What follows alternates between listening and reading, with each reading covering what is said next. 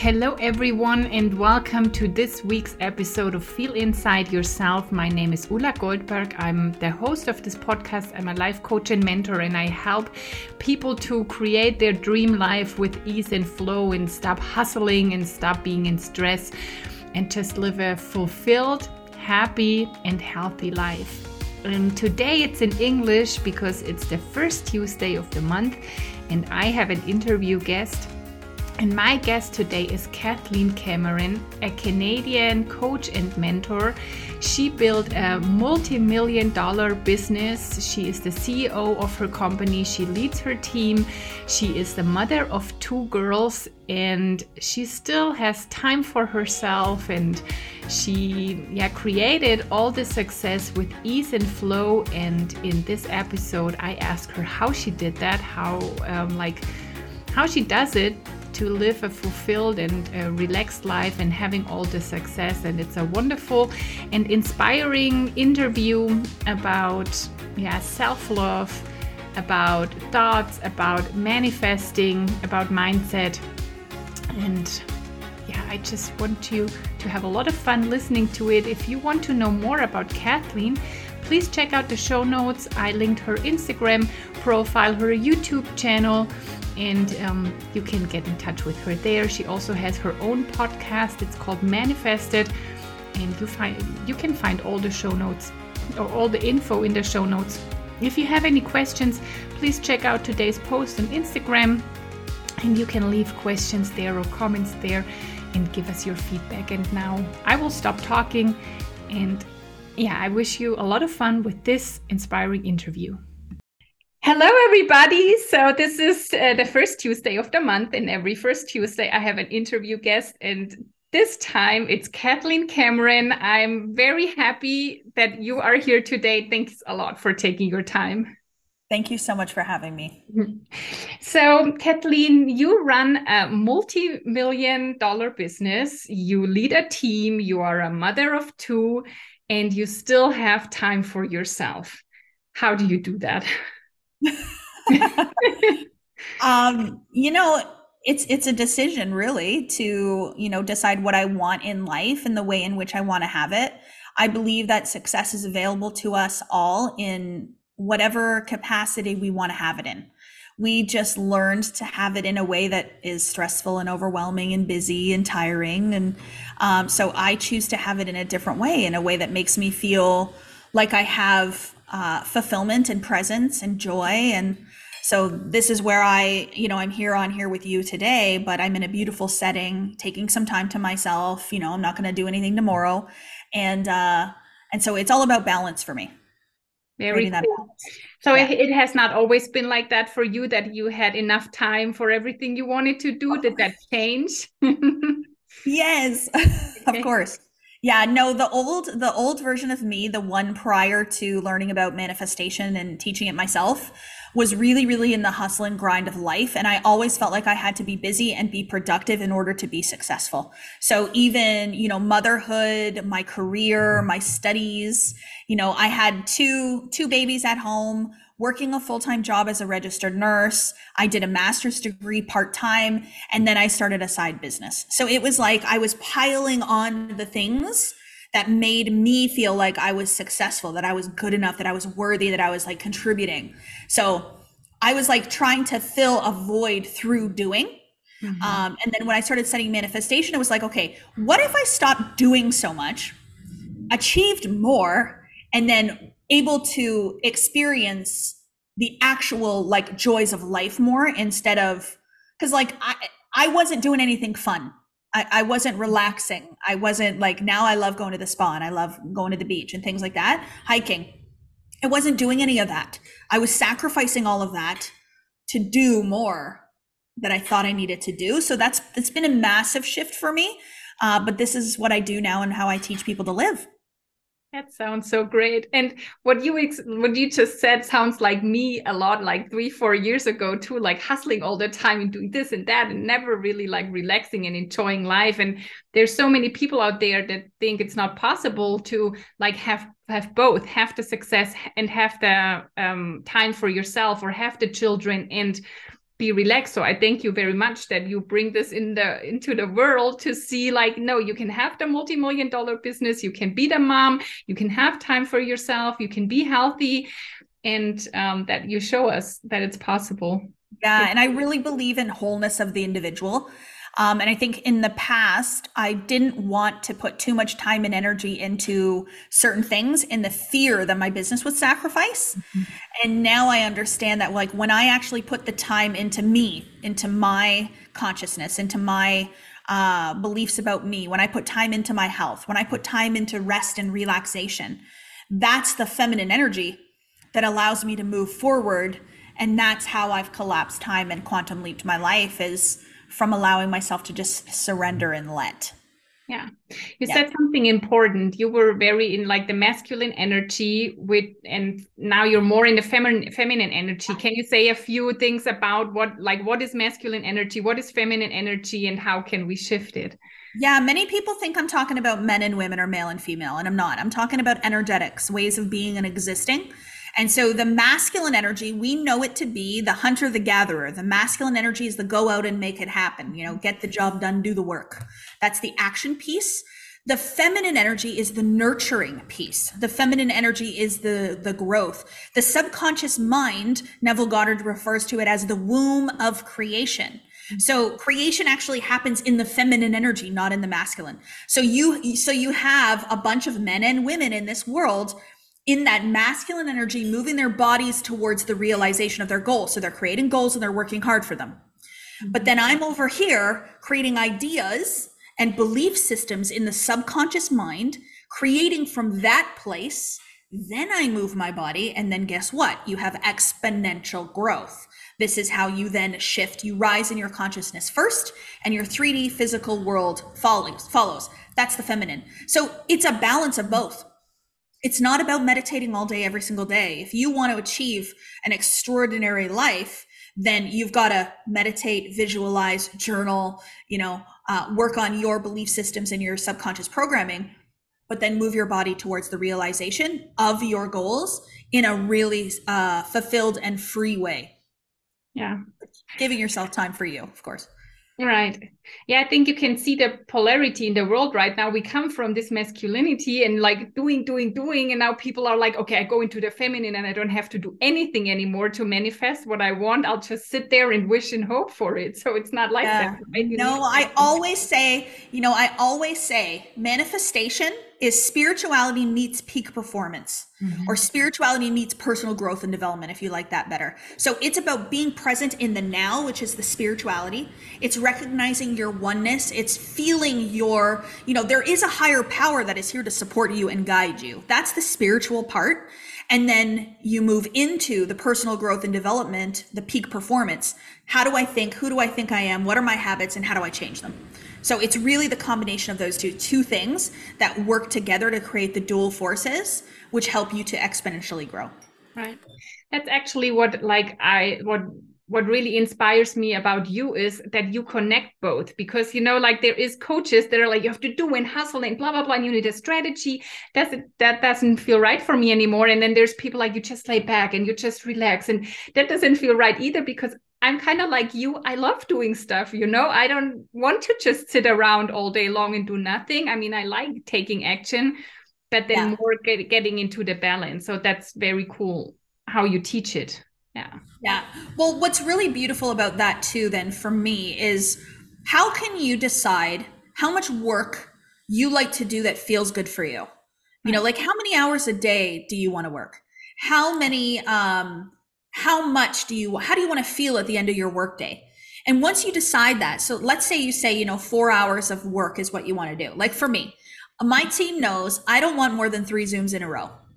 If i have more than three zooms in a row i notice my energy shift into the masculine i notice that i move a little bit out of spirit i mm-hmm. feel it in my third eye chakra and then it's time for me to take a break to do something else to move back into my feminine so it's deciding what type of work you want to do, how long you want to do it for, how do you want to feel, and then sticking to it.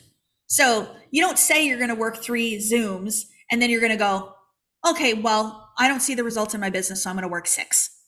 It's sticking mm-hmm. to it and then mm. focusing your energy into the feminine. Right. Yeah, that's a very important point to stick to what you actually want to I have know, and not like switch it back out of panic, you know, like, okay. Yeah, because I see people all the time. The first thing that they will do if the the 3D physical world doesn't show the results that they want yet, okay? It will always show, it will always match, but you get a little impatient. So then you're like, well, I better work harder. I don't see it yet. I better like spend another 2 hours. I better send 10 more messages. Like I better you know and then so you move out of the feminine you move out of the spirituality back right into your to your masculine it's that it's what we learned you know we learned like take more action if the results are not what you want to have nobody yeah. ever told me before to be like okay visualize for 10 minutes and it's all you got to do you know so go to the spa like i'm right. literally like go to the spa go to the beach uh go buy yourself something mm-hmm. and just surrender because you're mm-hmm. holding your manifestation too tightly and when you're holding it too tightly you're gripping it and you're resistive to it Mm-hmm. So let's loosen our grip. Let's not hold it so tight and let's just touch it lightly.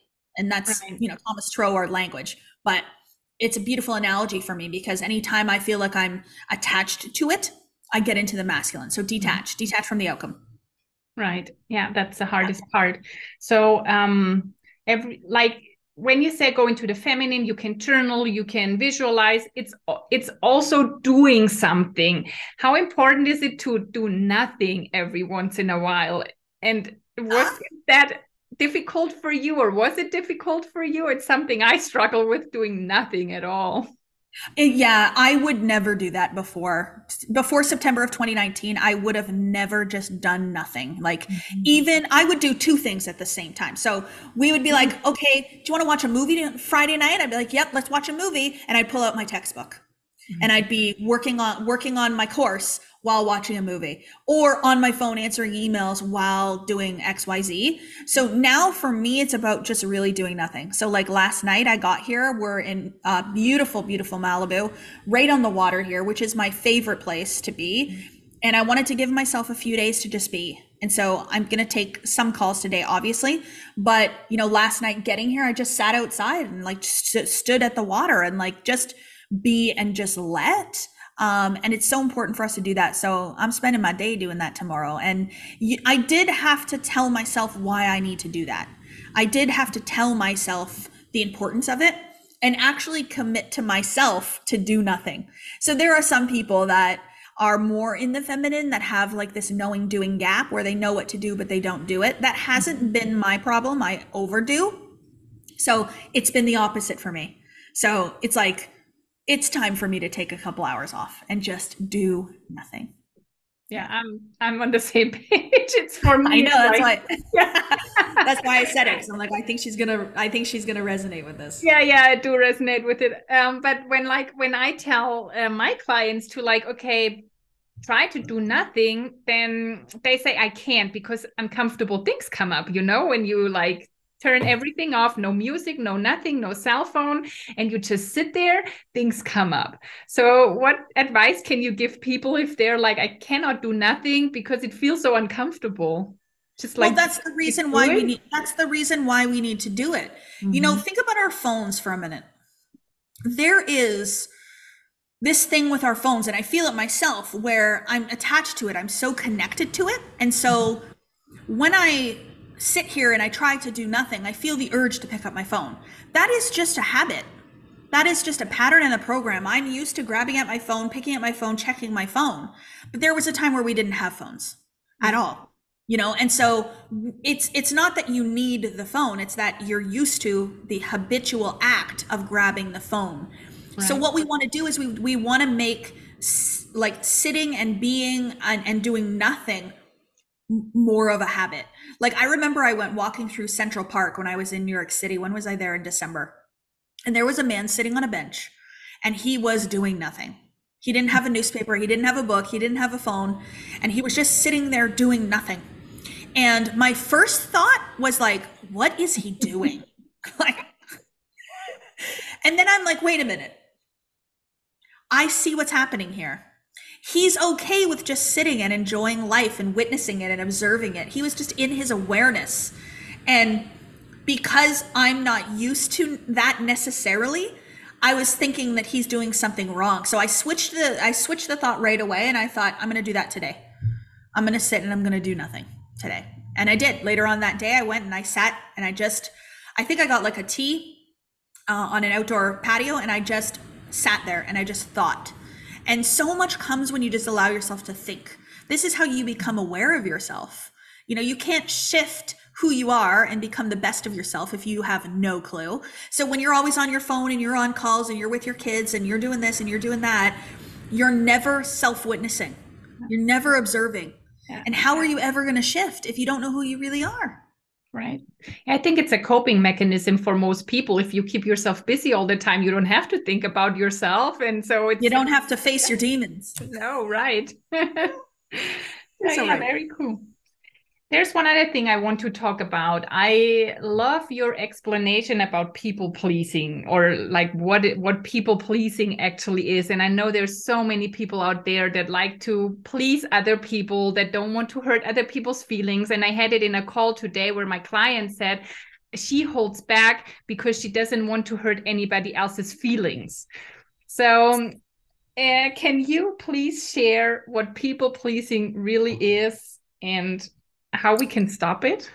Yeah. So, in my opinion, I had a realization. I used to identify as a people pleaser. It was like, yeah, I'm trying to, yeah, I love to make people happy. And it, I actually said it in a way like, I'm a good person. I like to please people. Like, I, I really want people to be happy. That's my goal.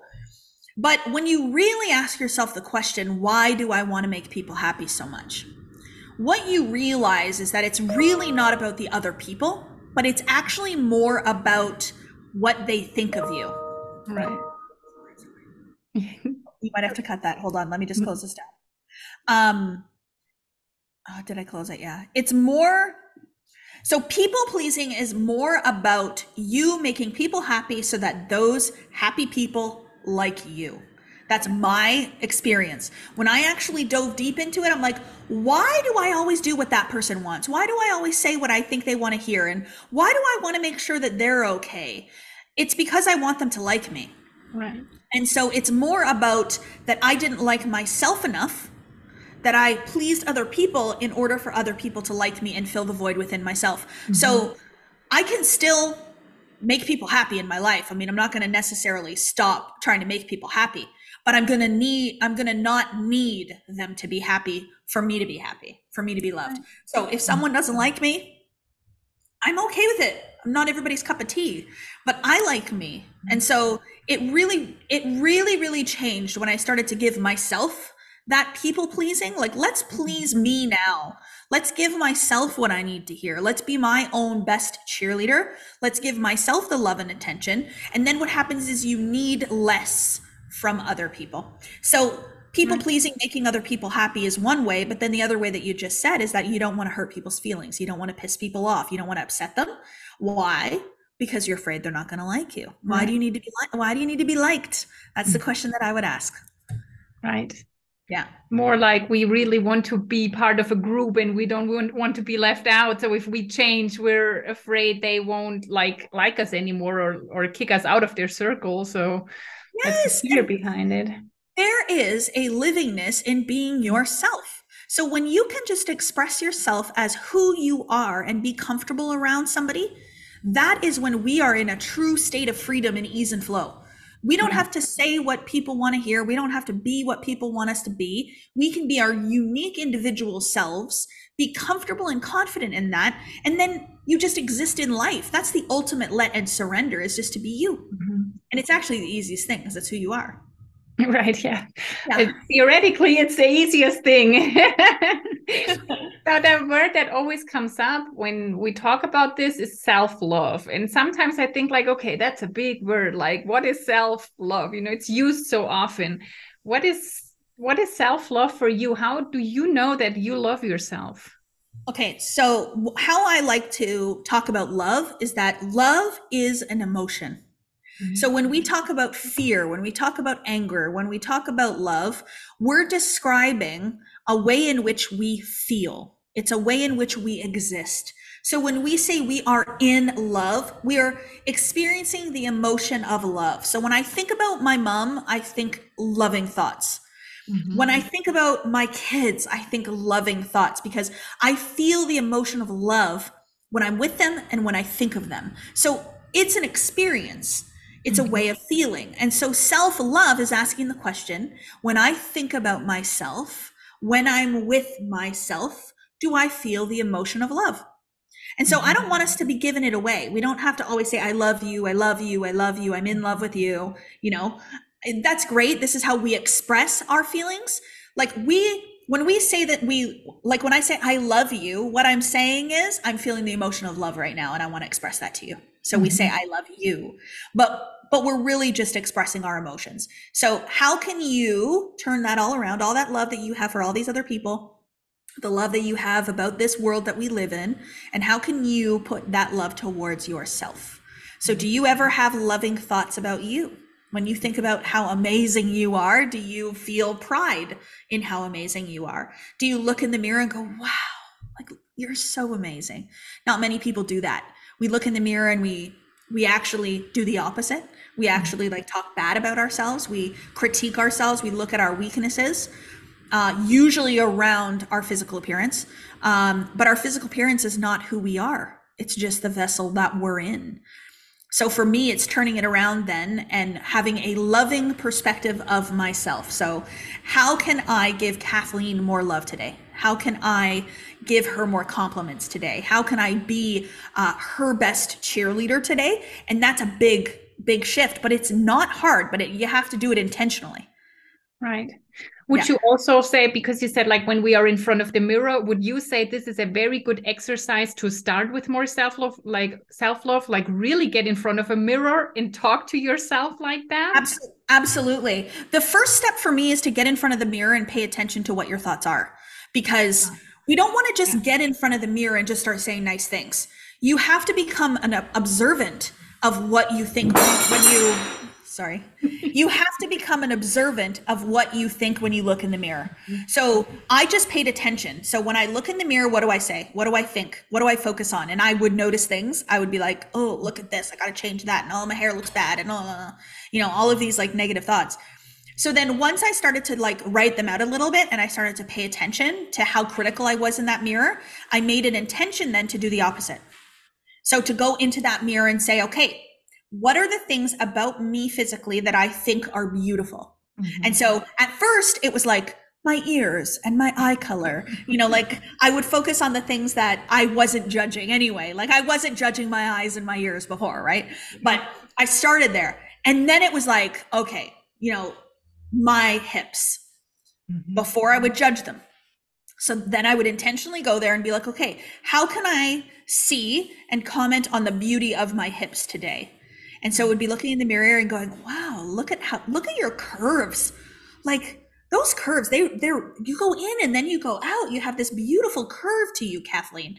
And that started to change the narrative about what I think of my physical appearance. You know what started to happen too, which was really, really interesting, is I started to really see outside myself mm-hmm. other women who were larger that I started to think were beautiful that I didn't think were beautiful before. So mm-hmm. I changed my perception of what beauty was. I changed the beauty standard for myself in this world.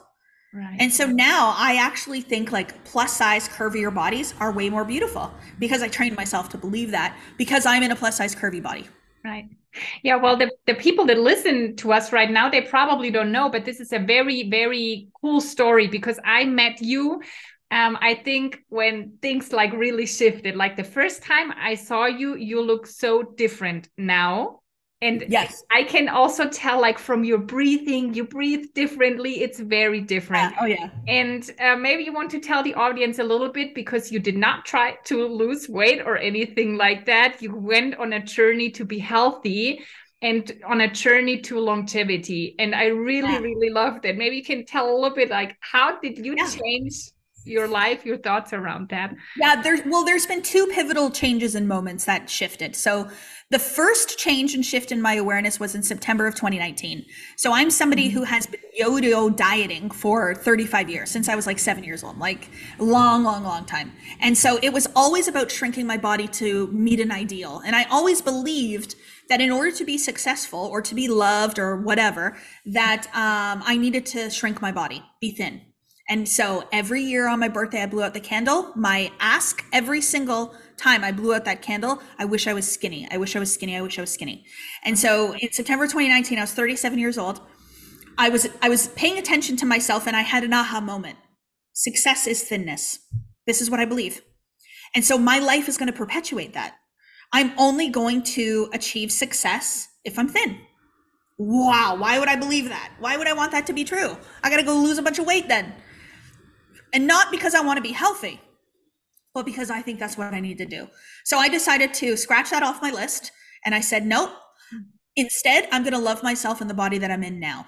And so that's when I decided I for the first time in my life, I'm not going to lose weight. I'm not even going to try. I'm just going to be me.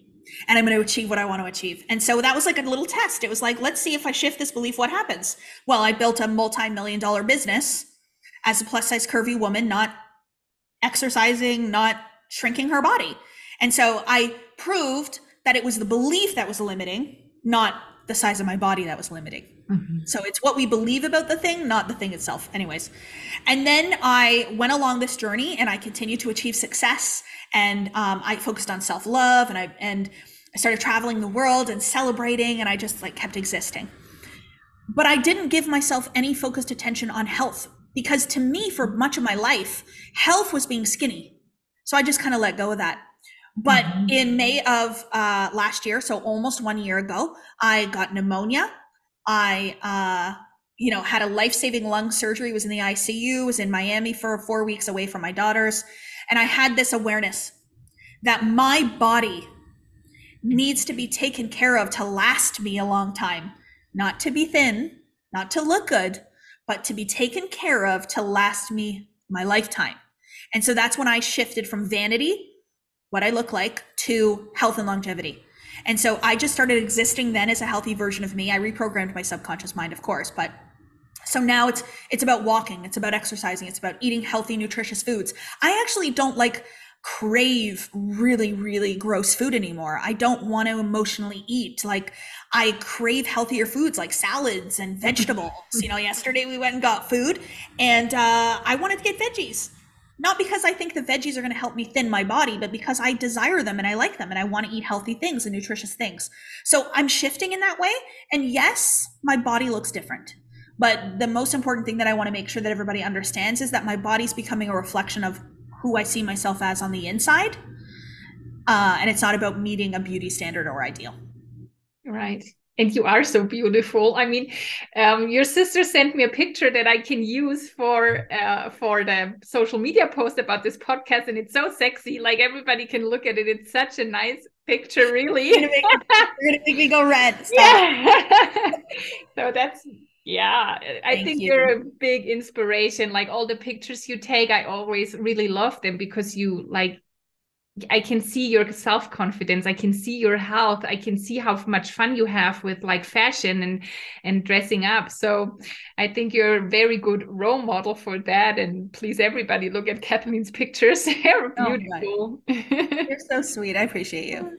So it's a very inspiring story. I love that a lot. How you like change your belief. I think most women know this, like being on a diet or like not liking their body and um, so this is for me a very inspiring story that everybody should hear. It's your belief. It's not, you know, any appearance on the outside. It's what you believe inside. Yeah. It's never going to be good enough if you don't think you're good enough, you know? So you're never going to be done. Even the skinniest person or the whatever person is never going to be confident. It's well, and I always separate who we really are from our vessel. Like spirit or your soul, whatever language you want to use, has no uh, shape and size, has no color of skin, has no gender, has no nothing. Like we're all the same. And so when you really disconnect from whatever your story is about the physical thing associated with you, this is where you really, really soar and you understand that you're not limited. You're limited only because you think you are. Yeah. Stop thinking you are and you'll Absolutely. Yeah. So that's very, very, very cool. Thank you for sharing that story. So you have two daughters.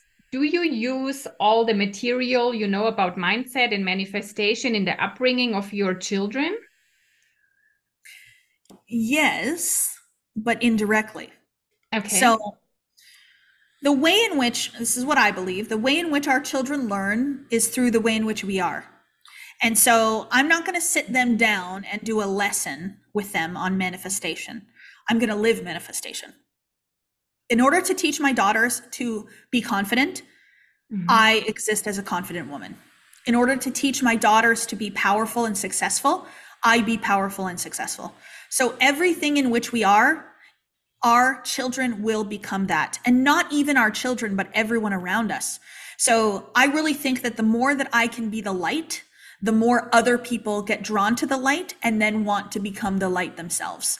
So Reagan created one day, she came up to me and I did not teach her this, she just did it. She created a little envelope with little pieces of paper, little notes all in there. Mm-hmm. And on the outside it said, This is this this envelope is for me. And she says, Mummy, I I did this for me and you can use it too if you want, if you ever need it. She goes, But this envelope is for when I'm feeling bad about myself. I come in and I pull out a little note with a message for myself that tells me how amazing I am. Aw. And the little notes say like, "You're beautiful, you're strong, Mhm. you're you're powerful, you're fun, you're you know all these different things." I didn't teach her that, but she learned that from me. Right. So that's what I believe. So what if if contrast shows up like in the world? I mean, they go to school probably. So if I don't know, teachers or the world tell them you got to work hard and you got to be better at this and better at that. Um, is it like that? You like how do you how do you deal with that? Like- well, there's there's always going to be multiple ways in which suggestion is offered up to us, especially for children with the subconscious mind still open. Suggestion from everywhere influences them. So they're they're being s- suggested ideas and morals and belief systems from their teachers, from their friends, from social media, from TV, from their parents.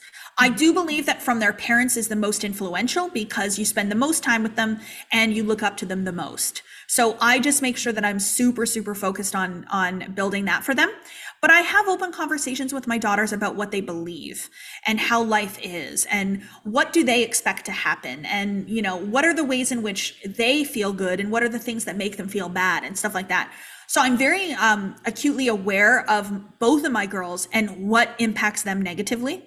And then I work with them through open dialogue on how I can support them with that. Right. Okay, cool. Yeah. So if if they want to have something, would you also use the language of like, okay, you can ask God or the universe for it and you can manifest Oh, yeah. it? Would you use course. the Oh, language? yeah. Of course, yeah, yeah. They talk about like Reagan. She wants two French, two Frenchies, uh, Okay. a gray one and a, and like a black one, and she has the names for them and everything. And so she's always like, "I'm manifesting my Frenchies, mom." and she is the most persistent little girl I have ever met in my life. So I have a feeling one day she'll have two Frenchies, and I don't want them, but. I feel her influencing me because she's so powerful in what she wants and she sees it. Um, so, but yeah, no, no, they, they know what I do. I, I don't think they can fully express it, kind of explain it to you what I do, but they get it.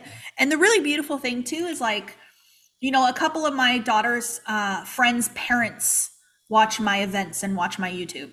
And so it's spreading now. Right. Like this message is spreading. So their friends are experiencing it. And you know, we had a we had a birthday party for one of my girls last year. And one of the things we gave them in the loot bags was gratitude journals for kids. Ah, You know, and I have confidence journals for my girls and stuff like that. So it's just a different way of moving them in a positive direction in life. But not, you know, I, I don't teach them lessons and sit down with them, but I Right. I do it in my own type of way. Yeah. yeah, very cool. Okay, I have one last question. There is Sure. this belief or saying, whatever you want to call it, pride comes before the fall. So i think a lot of people like i hear that and i know that from myself too like a lot of things in my life are going very easy and smoothly and you know some people think it's luck i know it's not luck but then I, sometimes i hold back that like to tell people how great things are because then sentence comes in pride comes before the fall. And i heard that what does that mean? well. what does that what does that statement mean pride comes before the fall? I've never heard this. You have you haven't? It means no. that like um uh if you are too proud or if you you tell people it's going too good you will fall at one point oh i don't believe that so is it is i think it, maybe that statement is more about the ego so I really believe that the ego is an important and an essential part of the human experience. And so I see the dichotomy between being in spirit, being in a state of flow, and being in your ego. So the mm-hmm. ego to me is the personal mind. It's the thing that motivates you, that inspires you. It's where your goals, your dreams, and your aspirations exist mm-hmm. within the ego so they can move you forward. But I also think that there's a side of the ego that we can get too caught up in. We want too much for ourselves. We want uh, we're we're too we make we make it about ourselves that we're so neurotic you know we make it about us as you know somebody's upset about something and like it's like they're upset with me i did something wrong when it has nothing to do with you so to me i think if you stay in a state of spirit as much as you can and you use the ego in a really really healthy way uh, that statement to me doesn't make any sense. I think what that statement is maybe saying is stay authentic stay genuine stay true stay honest stay in spirit and stay focused on being the best of yourself in the attainment and the desire to help others and you won't fall. But if you make it about you and you be neurotic and you be all up in your ego then you're going to mm-hmm. fall and so it's just about honest success versus dishonest success maybe more so Maybe it has something to do with faith also. Like people are afraid that they lose their success. You know, it's going so good, or there has to be a time where it's not going to be so good. And I think that has to do with faith, right? If I have faith that I can always accomplish what I want to have, I can manifest what I want to have, then I don't need to worry, right? I don't need to be afraid well, of Well, yeah. Well, and and it's also you got to work within the laws. So the law of rhythm says that whatever goes up must come down. Tide goes out, tide goes in. So there's always a rhythm and a cycle to life. So if you understand that, then you can just ride the waves of life. You can just ride the cycles. But then to me, that's not a rise and then a fall. It's a rise and then a fall and then a rise back up. Mm-hmm. So to me, it's it's we're actually going to continue to rise in this up and down way. So right. I'm going to go from where I am today, and in 10 years, I'm going to be up here. But the road isn't going to be this joyful uh, ride up the whole entire way, it's going to be a little bumpy. And so, understanding that and being able to be the permanent fixture amongst the waves of life to me is the way we want to exist. Right. Yeah. But if you believe that they're going to fall, then you're going to fall. Oh, yeah. It's always yeah. what you believe. What you believe oh, is wow. true. Yeah. Yeah. Isn't that true? That's so cool. So if people want to know more about you and they think like, oh, Kathleen is so inspiring, um, where can people find you? Like you have a podcast, you have Instagram. Yeah. Where is the best way to connect with you? Yeah, so Instagram's probably the first place. People ask me for a business card, and I'm like Instagram yeah. uh, at Kathleen Cameron Manifests. But I also have the Manifested with Kathleen Cameron podcast, and then I also have a YouTube channel. If you just look up Kathleen Cameron or Manifested, you'll find either. I'll put all the links in the show notes yeah. so people can find you. Beautiful. Thank you so much for taking the time, Kathleen. It was a pleasure for me. As always, you're a very inspiring person, and thank you for sharing this gift with the world. Thank you so much for having me. It's a pleasure.